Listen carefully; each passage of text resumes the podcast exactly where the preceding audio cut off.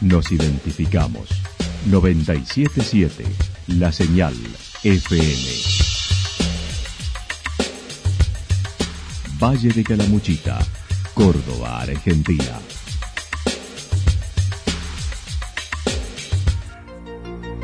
El más completo resumen de las noticias de la región, encontralos todos los días a las 12 y 30, a las 16 y a las 22 horas.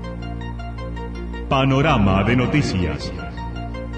Por la 977, la señal FM nos identifica también con las noticias.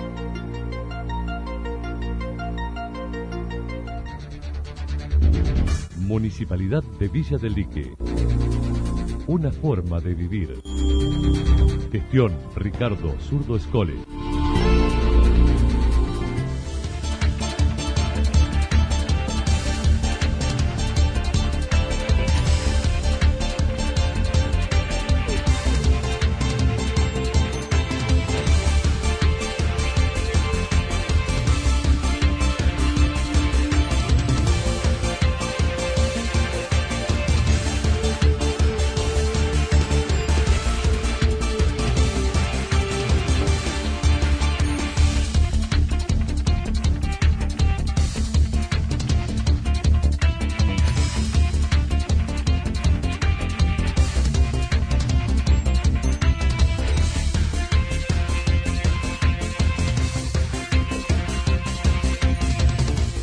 A esta hora hacemos un repaso por la información regional a través de los títulos. Mayo, descuentos y promociones especiales para los turistas en Santa Rosa. El CASE busca sumar una hora más a la presencialidad de los concurrentes. A poco de la reinauguración del Museo Estanislao Baños con un nuevo concepto. La actualidad en síntesis. La en síntesis. Resumen de noticias regionales producida por la 977 La Señal FM.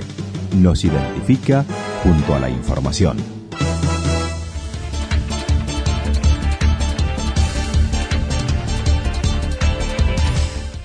Mayo, descuentos y promociones especiales para los turistas en Santa Rosa. La Secretaría de Turismo de Santa Rosa ha organizado con los privados acciones de promoción con descuentos incluidos en una campaña denominada Descansa con descuentos. Cintia Costa comentó. Un momento para para poder generar este tipo de acciones, para incentivar al turista a elegir nuestro, nuestra ciudad, que tiene mucho para ofrecer también en esta época, para trabajar en conjunto con el sector privado también, eh, que, que es muy necesario y bueno, surgió esta idea de esta promoción que se llama Descansar con descuentos, para el mes de mayo y junio, que está teniendo muy buena aceptación de, parte del sector privado que se está sumando. Así que bueno, la vamos a estar lanzando a partir de, mañana y esperando poder llegar a, la mayor cantidad de público posible para que elijan Santa Rosa en esta época que es muy, muy de temporada baja.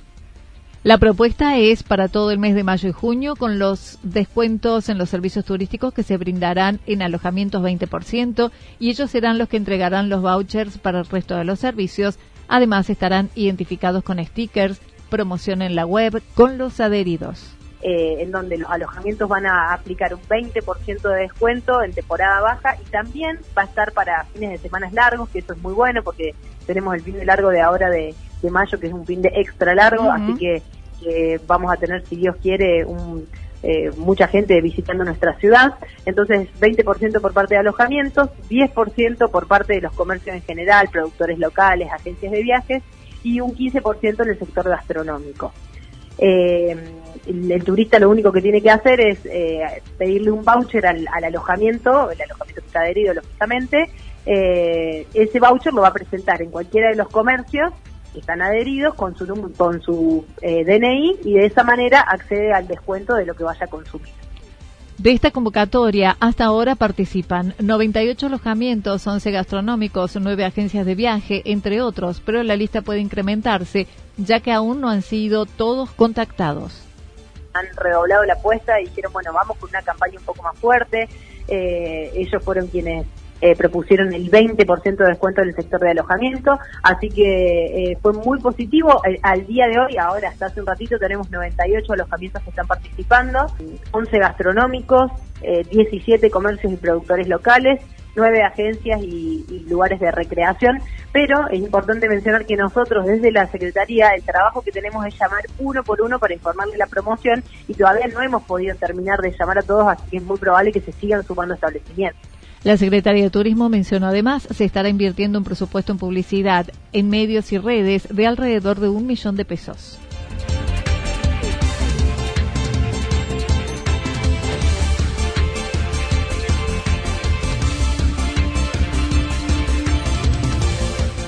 El CASE busca sumar una hora más a la presencialidad de los concurrentes. En febrero, el Centro de Atención para la Salud y la Educación CASE de Santa Rosa retomó sus actividades con la aplicación de los protocolos provinciales y los dispuestos por el municipio mediante el sistema de burbujas. La directora del establecimiento comentó. Bueno, nosotros arrancamos en febrero utilizando los protocolos que ha enviado la provincia y que han enviado este, las instituciones de discapacidad eh, como la Agencia de Discapacidad Nacional, que han, bajado sus líneas de cómo debemos actuar, más los protocolos municipales, que también nos han ayudado muchísimo. Em, estamos trabajando hasta hoy viernes, arrancamos con presencialidad acotada, casi, casi te diría que hemos estado trabajando individualmente, de a uno o dos concurrentes por profesional, en una sala que tiene el espacio con las distancias correspondientes. Desde el lunes se agregará una hora más a la presencialidad, continuando con las medidas sanitarias que se vienen implementando y hasta aquí no han tenido problemas, dijo la licenciada Constanza Cuadrado. Y a partir del lunes, eh, 3 de mayo, vamos a empezar a funcionar ya con un poquito más de, presencialidad, vamos a agregar una hora más porque estábamos viendo, eh, estábamos viendo qué pasaba, creo que todas las instituciones están más o menos haciendo lo mismo, que es ver cómo va el tema de los contagios, protegiendo a sus asistentes.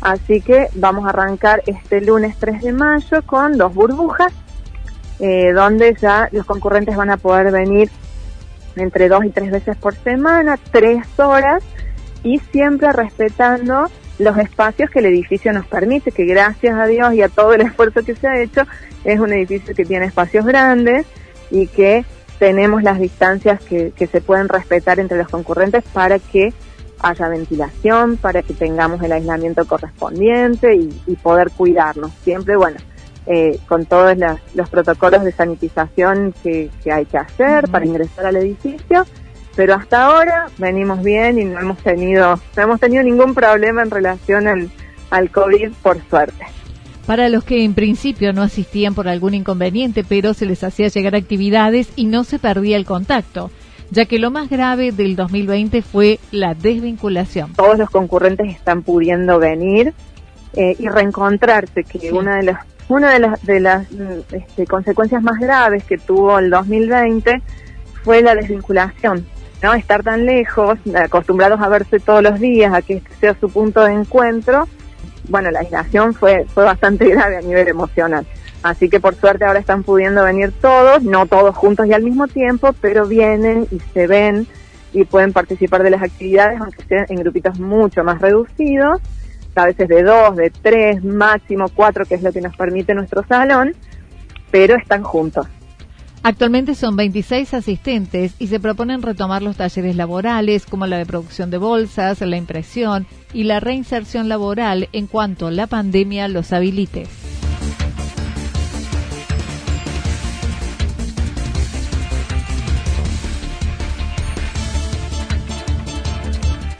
A poco de la reinauguración del Museo Estanislao Baños con un nuevo concepto.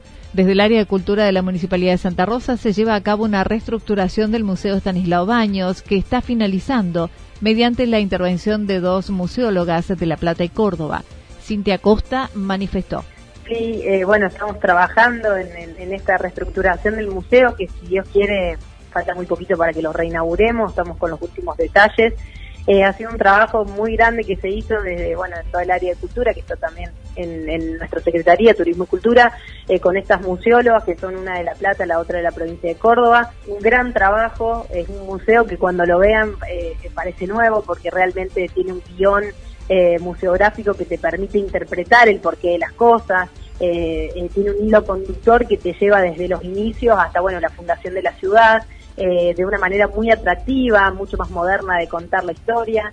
Eh, la verdad que, fue un gran trabajo que, estamos haciendo todavía y que si Dios quiere en los próximos días lo vamos a estar inaugurando, obviamente informándolo también para que la comunidad, eh, vamos a ver de qué manera se hace esa inauguración, pero queremos que todo el pueblo pueda acceder a, conocer este museo que tenemos en nuestra ciudad, que es muy moderno y que creo que no hay ninguno del estilo en el Valle.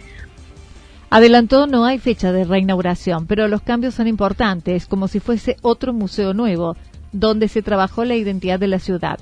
Además, intervino el Consejo Deliberante mediante la sanción de una ordenanza tratada anoche, donde cambia desde su denominación como MEB, Museo Estanislao Baños, y se rescatará y conservarán los bienes muebles, obras de arte, documentos, entre otros. Por ello, se constituirá en su órbita el archivo histórico y realzando lo concerniente a la problemática de la, del nivel cultural en nuestra ciudad. pero bueno, yo creo que, que en poquitos días si Dios quiere, ya el mismo mes de mayo lo vamos a estar inaugurando. Tiene que ver con la identidad, tiene que ver con una nueva mirada que se le va a dar a la cultura local, eh, con una participación mucho más activa que va a tener el museo desde la parte cultural de la ciudad.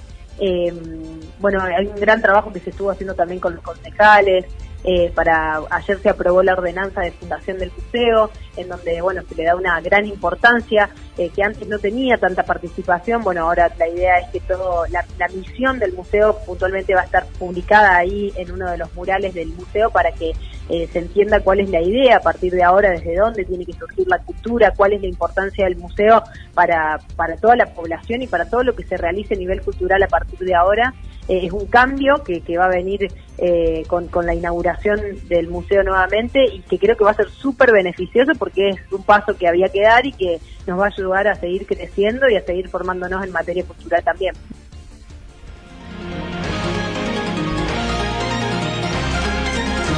Toda la información regional actualizada día tras día. Usted puede repasarla durante toda la jornada en www.fm977.com. Un momento para... La señal FM nos identifica también en Internet.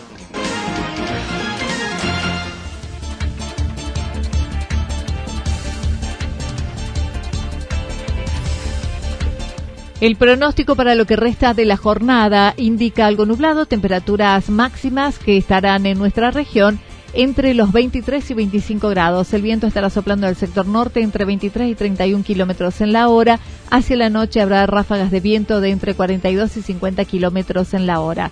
Para mañana sábado, primero de mayo, están anticipando una temperatura máxima en la región entre 23 y 25 grados, una mínima entre 10 y 12 grados, el viento del sector norte durante toda la jornada, sobre todo por la tarde, entre 23 y 31 kilómetros en la hora. Para el día domingo, nublado, mayormente nublado, temperaturas máximas que rondarán entre los 20 y 22 grados, las mínimas entre 10 y 12 grados y el viento permanecerá al sector norte entre 13 y 22 kilómetros en la hora.